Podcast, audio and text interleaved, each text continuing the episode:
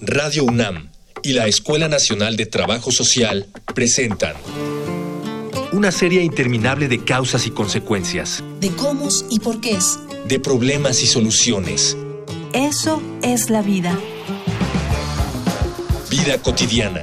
Sociedad en movimiento.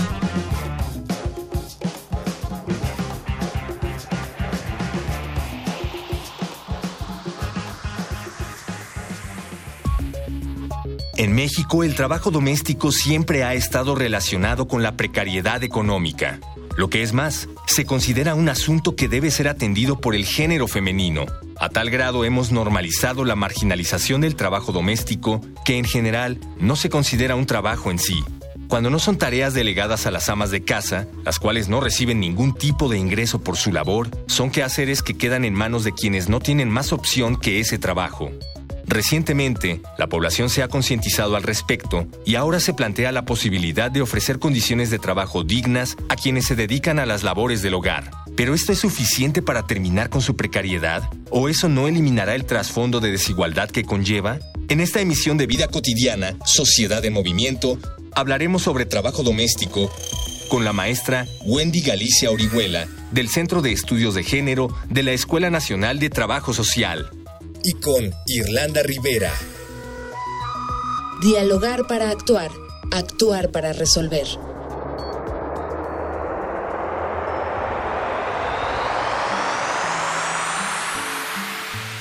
Iniciamos ya nuestro programa Vida Cotidiana, Sociedad en Movimiento. Muchas gracias de verdad por escucharnos cada viernes. Para nosotros es un gusto. Y bueno, vamos a iniciar. Hemos tenido aquí en el programa diferentes temáticas, diversas, diversas aristas. Hoy vamos a hablar de algo muy particular, de algo que si ustedes en casa nos están escuchando, muchos identificamos ya sea familiares o personas que han colaborado con nosotros en actividades que se ejercen en los hogares, en estas denominadas ¿sí? Trabajo doméstico. Hoy vamos a hablar justamente de eso, de trabajo doméstico, qué derechos, qué obligaciones se tienen, cómo se determinan los horarios y los espacios de trabajo y los términos y las condiciones finalmente en el que esto sucede. Antes, si alguien tiene comentarios acerca de nuestro tema, trabajo doméstico, escuchen nuestros diferentes medios de contacto. Facebook, Escuela Nacional de Trabajo Social, ENTS, UNAM. Twitter, arroba comunica, ENTS. Instagram, comunicación ENTS.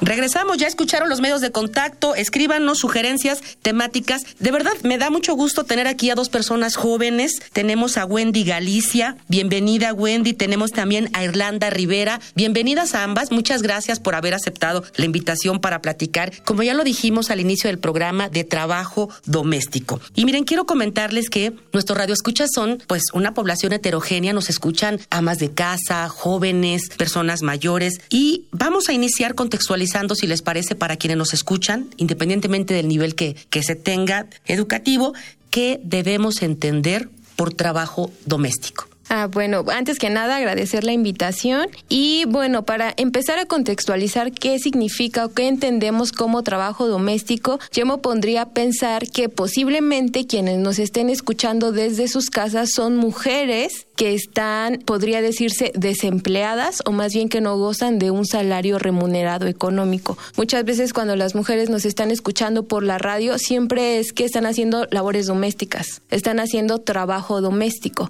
Entonces, cuando a sus hijos en la escuela les preguntan, oye, ¿y tu mamá trabaja? Los niños dicen, no, mi mamá no trabaja, mi mamá se queda en la casa. Entonces, cuando los niños empiezan a hacer este tipo de señalizaciones que nosotros también hacemos en nuestra vida cotidiana, de alguna forma estamos el trabajo que las mujeres hacen en su hogar. ¿Cuánto nos cobrarían a nosotros por planchar una docena de ropa? ¿Cuánto nos cobrarían a nosotras por que nos prepararan la comida todos los días? ¿Cuánto se cobraría por lavar los trastes? Todo este trabajo que nosotros de repente invisibilizamos es trabajo doméstico que están haciendo las mujeres todos los días en su casa. Yo consideraría que este trabajo es una forma de trabajo doméstico, por un lado, el trabajo que todas las mujeres hacen cotidianamente y que no reciben un salario por hacerlo, pero sin embargo es un trabajo que contribuye a que sus familiares salgan de la casa listos, preparados y dispuestos para reproducir la fuerza de trabajo en el espacio público, mientras las mujeres que se quedan dentro del hogar están reproduciendo su trabajo en el espacio privado. Entonces, muchas veces se invisibiliza ese como un trabajo doméstico. Trabajo doméstico, nos dice Wendy, aquel que se da en un espacio privado donde se desarrollan o se desempeñan actividades propias del hogar. Sí, por un lado, pero por otro, Irlanda, Irlanda Rivera, hay, otra figura de quien sí puede recibir una remuneración económica, si bien no como con la formalidad que tenemos identificada como un, un empleo este, formal, pero también es trabajo doméstico aquellas personas que ofrecen sus servicios dentro de un espacio físico. ¿Puede ser este otro tipo de trabajo doméstico? Claro, sin embargo, no es remunerado, como lo menciona, y hay agentes también quienes participan en este tipo de trabajo, como bien es parte de la familia, las mujeres, principalmente las amas de casa, y también se engloban los hijos, las hijas, las abuelas, que las abuelas llegan a ser cuidadoras, cuidadoras del nieto, la nieta, que se dedican también a hacer todo este tipo de, de, tareas domésticas que, como bien lo menciona Wendy, son naturalizadas, que solamente se ven desde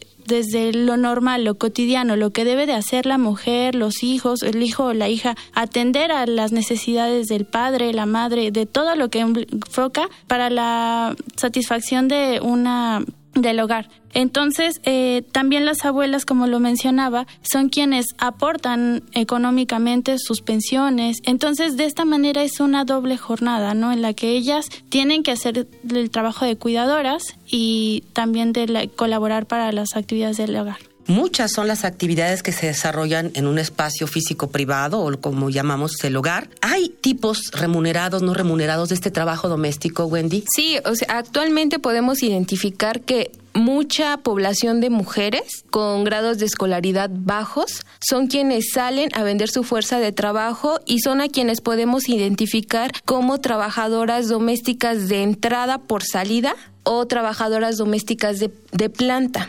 estos son dos tipos de trabajo doméstico. Por un lado, quienes son mujeres que se quedan a vivir con la familia de quienes le está proveyendo de este trabajo, que son aquellas que podemos identificar que están desde que amanece hasta que anochece, que no gozan de un horario específico de trabajo, pero tampoco están gozando de otras prestaciones como es la seguridad social. Dentro de este tipo de trabajo remunerado doméstico podemos identificar también aquellas mujeres que realizan trabajos de entrada por salida, en donde, por ejemplo, pueden solicitar que eh, en una jornada de cuatro horas se limpie la casa, puede incluir que laven los trastes, que laven la ropa, que cuidan a las mascotas e incluso que cuiden a los hijos de otras personas. Entonces podemos identificar tres tipos de trabajo doméstico, yo me atrevería a decir. El primero, aquel que realizan las mujeres dentro del hogar en el espacio privado que no reciben ninguna remuneración económica, pero que este trabajo sirve para que la familia reproduzca la fuerza de trabajo en el espacio público, en donde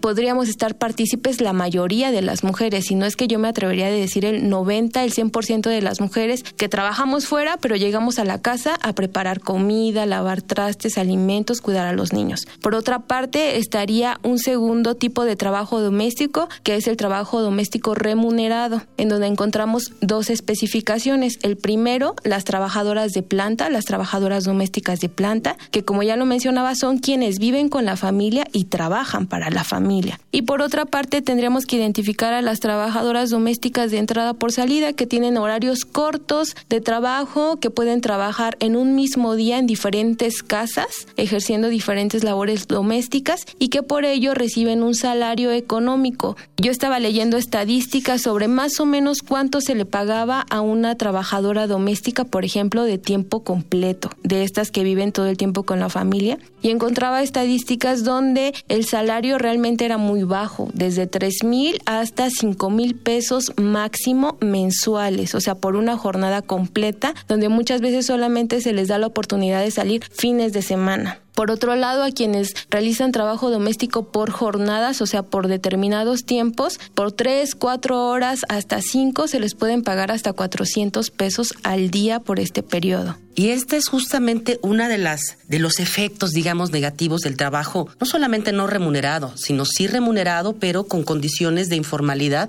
que finalmente afectan a quien lo ejerce. Vamos a escuchar un material que nos prepara producción. Vamos a una infografía social con datos del tema. Infografía social. A nivel mundial, existen 52.6 millones de trabajadores domésticos, de los cuales el 83% son mujeres. Tan solo en México se cuentan 1.824.028 trabajadoras, casi 90% del total en nuestro país. Del total mundial, solo 10% están protegidas como los trabajadores de otras áreas, lo que significa que más de la mitad no tiene límites en su horario normal de trabajo. 45.6% trabaja más de 35 horas a la semana.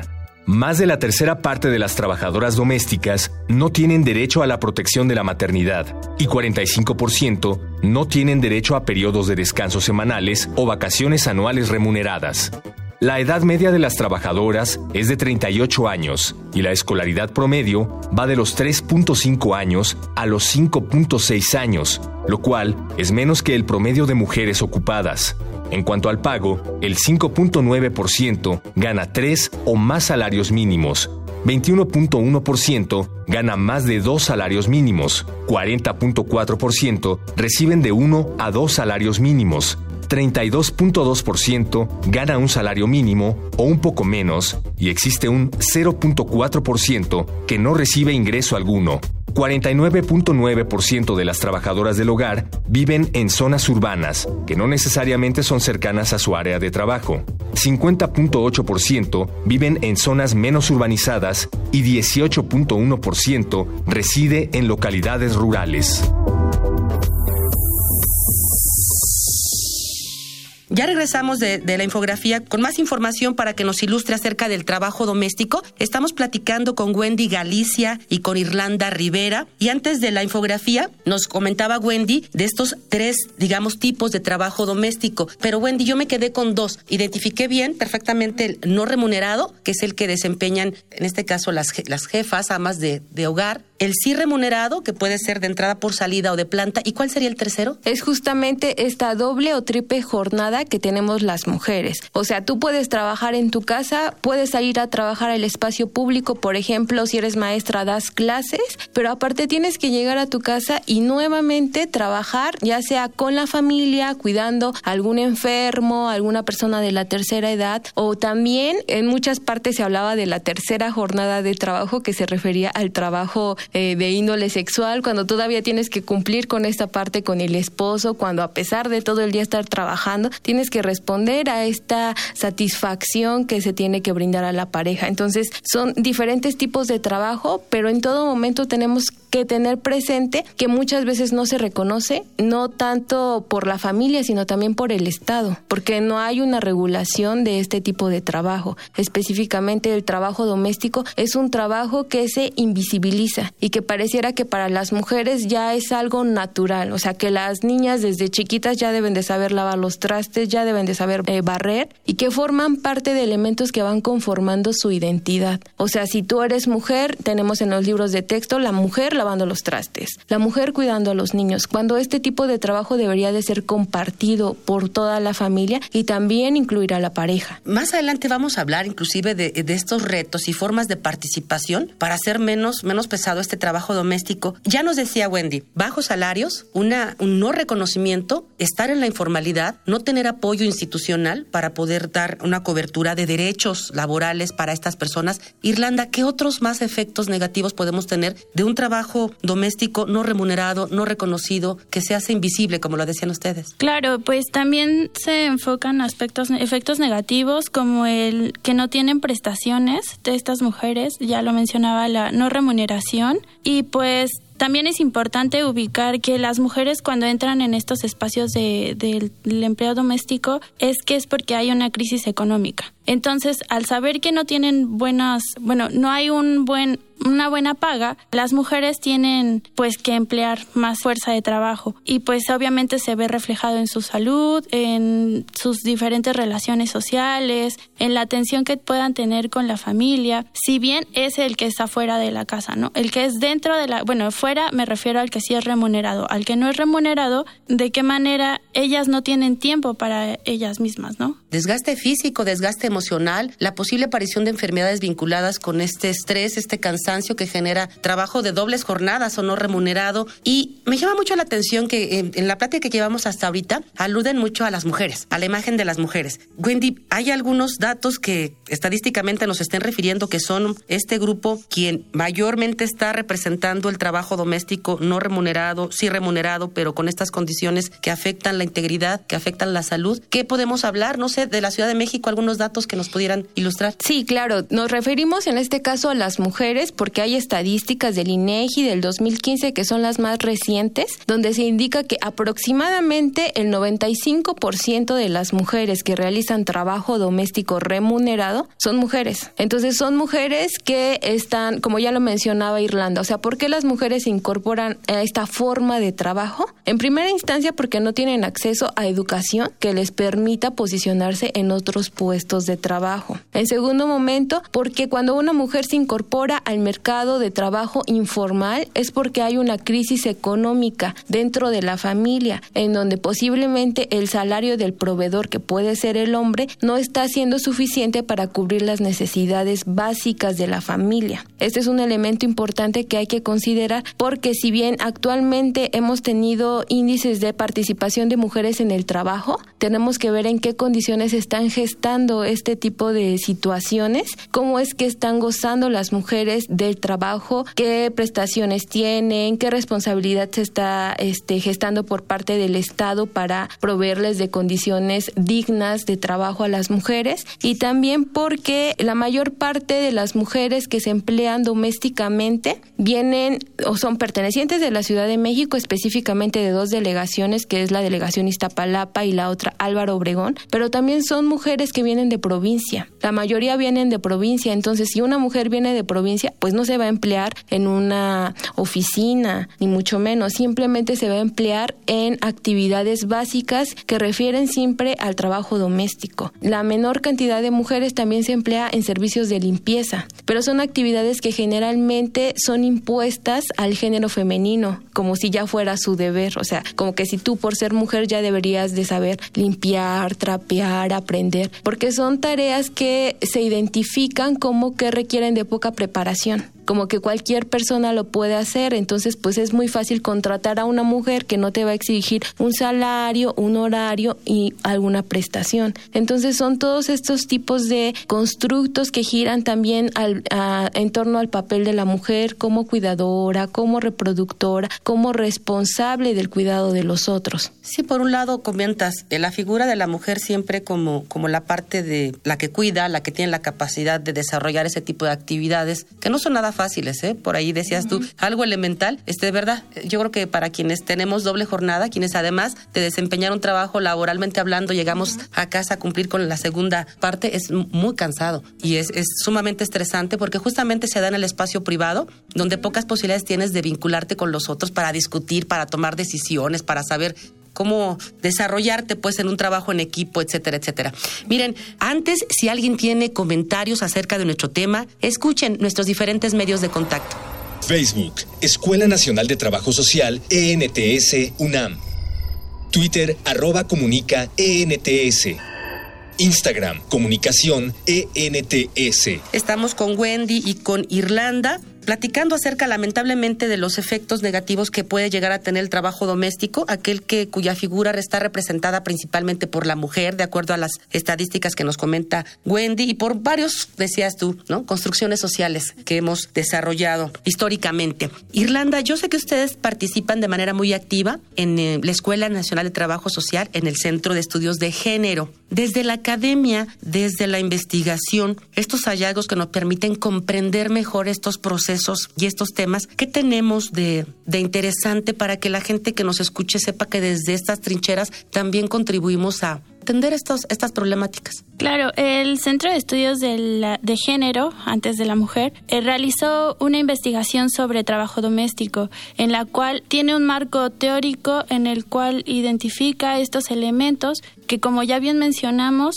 para poder abordar la problemática, ¿no? De esto lo hace desde una desde un enfoque marxista en el cual nos dice cómo la reproducción del trabajo es de manera constante y de qué manera prevalece, ¿no? Posteriormente se han hecho más investigaciones desde la academia, igualmente, ¿no? Que nos permite identificar de qué manera son estas problemáticas un tema importante del año pasado fue el de jefaturas femeninas, en el cual igual mencionan estos temas que como las mujeres se bueno, se les ha hecho creer que es natural, ¿no? Entonces, a partir de verlo de que es natural y que no es algo, bueno, más bien verlo desde que es desde que no es natural, permite ver que estas consecuencias generan problemas, generan eh, lo que mencionábamos, ¿no? Mujeres que no han tenido, no han tenido la, la oportunidad de verse para ellas mismas, que han tenido que cargar esta doble jornada.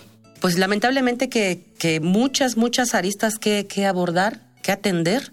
este, afortunadamente se tienen este tipo de espacios para generar conocimiento que nos permita darnos una, una línea de, de, de, de investigación y de atención yo quiero saber, maestra Wendy, ¿qué, ha hecho, tú decías hace ratito, el Estado, desde la parte de las políticas sociales, de las políticas públicas, qué avances sí se tienen? Porque me queda claro que la parte del trabajo sí remunerado, eh, bueno, pues de alguna manera genera cierta responsabilidad. El otro, el que no es remunerado, pues tiene otras aristas, porque como que quién tendría que regular esa remuneración y esas condiciones de trabajo y esas pagas. Vamos al primero. ¿Qué avances se tienen? ¿Qué avances sí se tienen? Los avances que actualmente se tienen, primero, es que es un trabajo doméstico visible, el remunerado. Antes ni siquiera hubiera sido un tema de análisis de política pública. Los avances que se han tenido es que actualmente gozamos de un sindicato de mujeres trabajadoras del hogar que fue impulsado justamente por una mujer trabajadora que es Eufrosina Rodríguez, que actualmente logra tener impacto en la Cámara de Senadores y de Diputados para cambiar la legislación dentro de un artículo que refiere justo al trabajo de los empleados. Entonces lo que trata de hacer ella es de que se reconozca este tipo de trabajo que están ejerciendo las mujeres y que el Estado se haga responsable de proveerles en primer momento de seguridad social. Esta seguridad social va a estar condicionada por determinantes específicos para aquellas mujeres que ejercen trabajo doméstico de planta. Es decir, las mujeres quedan, se quedan a vivir en familias para cuidar, para atender, son aquellas mujeres que al que el Estado eh, va a responder con seguridad social a través de una afiliación al IMSS. ¿Esto qué significa? Que el Estado le va a exigir a los empleadores, en primer momento, que les otorguen un contrato, un contrato donde se especifiquen las horas y la jornada laboral por día y esto a su vez va a impactar en que puedan tener acceso a la salud, a servicios de salud de calidad como es el IMSS o el ISTE. Pero es un porcentaje muy bajo el que ha logrado registrarse ante este tipo de instituciones de seguridad social y estaríamos hablando que aproximadamente es de un 10 a un 15% las mujeres que se encuentran afiliadas. Por otra parte, el trabajo doméstico no remunerado que se hace dentro del espacio privado en las casas, bueno, pues es un tema que todavía queda pendiente sin embargo, sí han habido estudios a nivel internacional, por ejemplo, la OCDE y el Banco Mundial han llegado a calcular que si se les pagara a todas las mujeres que están lavando los trastes, cuidando los hijos, tendiendo las camas, si se les pagara por cada uno de los de las actividades que realizan, se estaría hablando que aproximadamente representaría un 7% del Producto Interno Bruto. Es decir, pensemos que este 7% es equivalente más o menos a lo que se le otorga, a lo que le otorga el Estado a la educación. Entonces es un, eh, un trabajo de alto impacto que si bien no se está pagando, sí está siendo reflejado en el trabajo productivo que todas nosotros y nosotros, todas nosotras y nosotros llevamos a cabo cuando salimos del hogar. O sea, que nosotras tengamos ropa limpia, que los maridos, que los trabajadores, que los hijos tengan un topper con comida, que vayan descansados, que vayan limpios, que vayan aseados. Todo esto se refleja en el trabajo productivo por el que sí se les va a pagar a ellos, pero que desafortunadamente a las mujeres en su casa no se les paga. O sea, yo invitaría al público que nos escucha a pensar pensar cuánto estarían ganando las mujeres al día por hacer una jornada de limpieza. O sea, aproximadamente yo calculo que serían unos mil pesos mínimamente, porque lavan los trastes, planchan, salen al mercado, cocinan, cuidan a los hijos, tienen las camas, incluso atienden problemas de salud. Entonces, este trabajo que se da en el espacio privado, aunque no es remunerado, sí refleja un impacto en el trabajo eh, productivo en el espacio público. Sí, por supuesto. Yo lo veo bien complejo, ¿eh? Bien, bien complejo. Sí, porque eh, estamos hablando de cantidades y de porcentajes que difícilmente, eh, por las condiciones de nuestro país, podríamos llegar alcanzar, pero posiblemente otras estrategias se pueden dar para tener una cobertura y, desarrollar ambientes como más saludables, óptimos, dentro del trabajo que se ejerce este, a nivel privado. Me preocupa, me preocupa este otro grupo. ¿Cuál grupo? Tú decías que ya hay avances, que hay personas que se han reunido y que como sindicato están demandando en las, con las autoridades competentes, pero esta parte está de alguna manera enfocada a quien desarrolla un trabajo de tiempo completo. Pero muchas de nosotros sabemos que hay personas que se emplean, realizan trabajo doméstico y que pueden tener hasta dos o tres o más empleadores o patrones, ¿cierto? Entonces ahí también habría retos importantes que regular desde los tomadores de decisiones para saber cómo se genera una estrategia, sí, este, desde el Estado, pero este, con otro tipo de, digamos, de fondos económicos que sean de, de, de, impacto para, para apoyo a estas a estas personas, que eh, la mayoría son mujeres. Nuestro programa se está terminando. ¿Algún mensaje ya? Este, Wendy nos hizo favor de convocar a la audiencia para para poder este, participar en este tipo de, de temáticas. Irlanda, algo que podamos este, concluir, algún, algún mensaje para quienes nos escuchan. Pues principalmente eso, desnaturalizarlo, ¿no? Desnaturalizar que es una obligación meramente del hogar, privada, y que justamente engloba a las mujeres. Y bueno, yo aprovecharía este espacio para hacer una invitación desde el Centro de Estudios de Género. El, el viernes llevamos a cabo seminarios que son justamente seminarios que abocan a estos temas de investigación que vamos realizando desde la Escuela Nacional de Trabajo Social. Entonces, se inicia un seminario por parte del Centro de Estudios de Género, es gratuito, es para todo público, se da constancia con valor curricular y se realiza todos los viernes de 11 de la mañana a 2 de la tarde.